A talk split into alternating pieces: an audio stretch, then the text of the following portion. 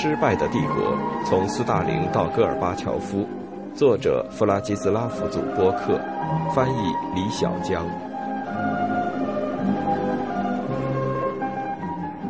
集体领导制的终结。赫鲁晓夫的权威遭到削弱，这给了他在主席团的对手联手反对他的勇气。一九五七年六月，莫洛托夫和卡冈诺维奇。觉得此时正是扳倒赫鲁晓夫的好机会，于是便在主席团会议上对他发难。赫鲁晓夫是极少数没有看到自己的权威地位处在危险之中的人之一。米高扬后来回忆说：“他似乎是有意树敌，但他自己没有意识到。”赫鲁晓夫竟然与自己从前的盟友如马林科夫、波尔加宁、弗洛西洛夫。萨布罗夫和比尔乌辛的关系也疏远了，后者都参与到反对他的阴谋中。就连德米特里谢皮洛夫也认为赫鲁晓夫该走人了。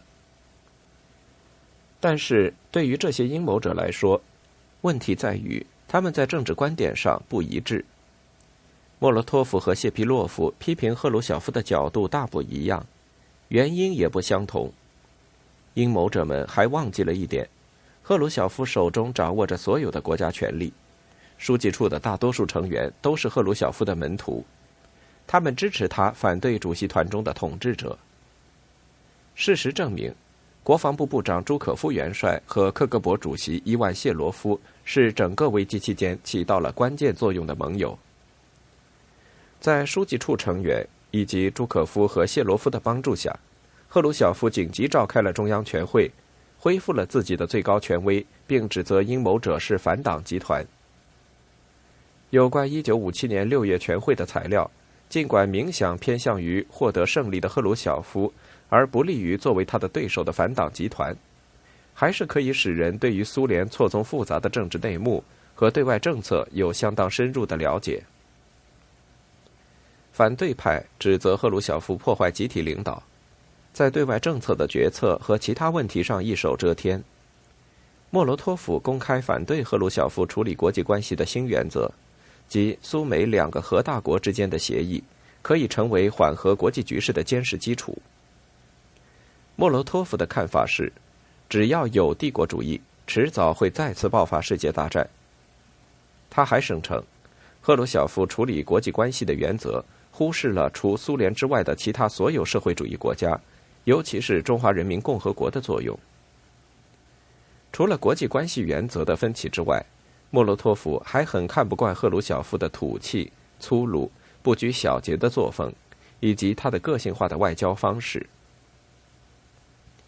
米高扬对反对派进行了最有力的回击。他回顾了最近在波兰、匈牙利和苏伊士运河的一系列危机，认为苏联领导层的团结和赫鲁晓夫的大胆行动。是成功处置这些危机的原因之一。米高扬还指责莫洛托夫、马林科夫和卡冈诺维奇，对于与中欧共产党国家以及中立国奥地利和芬兰的经贸关系，抱有一种狭隘的、完全从预算考虑的态度。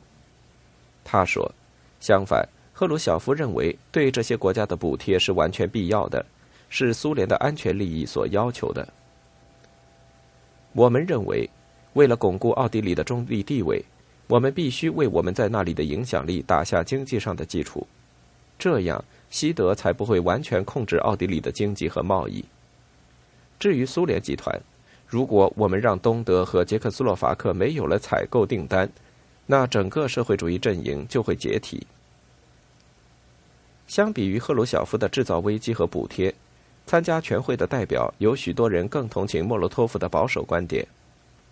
党和国家的精英并不赞成缓和，他们中许多人都比主席团中开明的多数派更强硬、好斗和僵化。在批判莫洛托夫的教条主义和斯大林对外政策错误的同时，多数人在全会对国际事务和军事安全的讨论中，都使用了带有鲜明意识形态色彩的语言。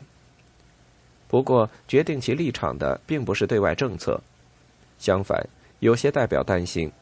如果莫洛托夫和卡冈诺维奇赢了，还会流血。另外，老寡头集团的下台意味着赫鲁晓夫任命的人可以得到提升，有一位发言人指责说：“莫洛托夫还以为我们穿着短裤呢。”列昂尼德·勃列日涅夫也属于取代遭到清洗的政治寡头的那个集团。正如后来所表明的，1957年后的新主席团充满了庸碌之辈，他们在能力、天赋、知识和眼界方面都赶不上老一代寡头。但是从赫鲁晓夫角度来看，他们有一个好处，那就是完全依赖他。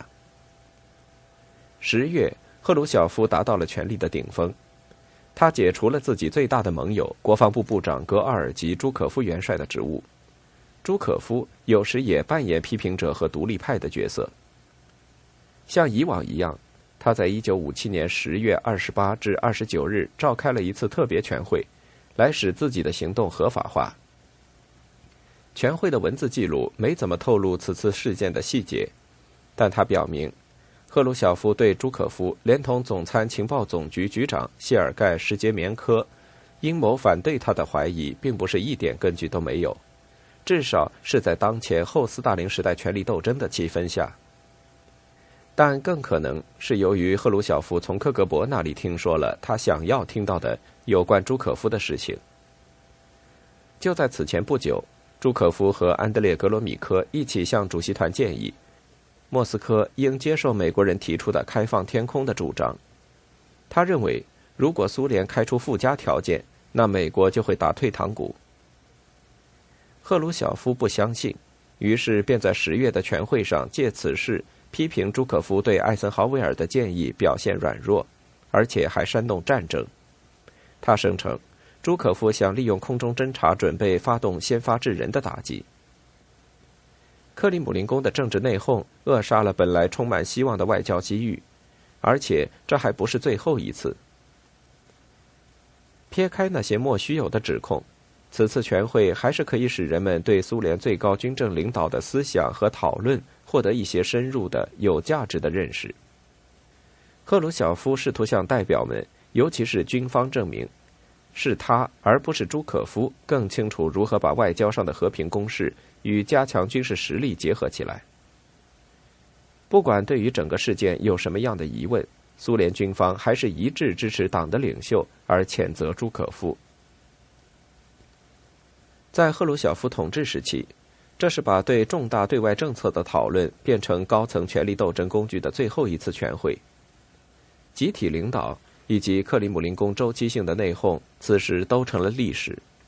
逐渐被一群唯唯诺诺的人所包围的赫鲁晓夫，很快就发现自己成了一个脱离现实的决策者。在搞掉反党集团和朱可夫之后，主席团的政策讨论很快就变成了毫无生气的例行公事。作为一个靠自学成才的人，赫鲁晓夫有着不一般的精明和直觉。没有感觉到有多需要外界专家的意见和建议。在克格勃、外交部和中央委员会中，仍然存在的不管什么样的分析机构，在赫鲁晓夫时代都逐渐败落了。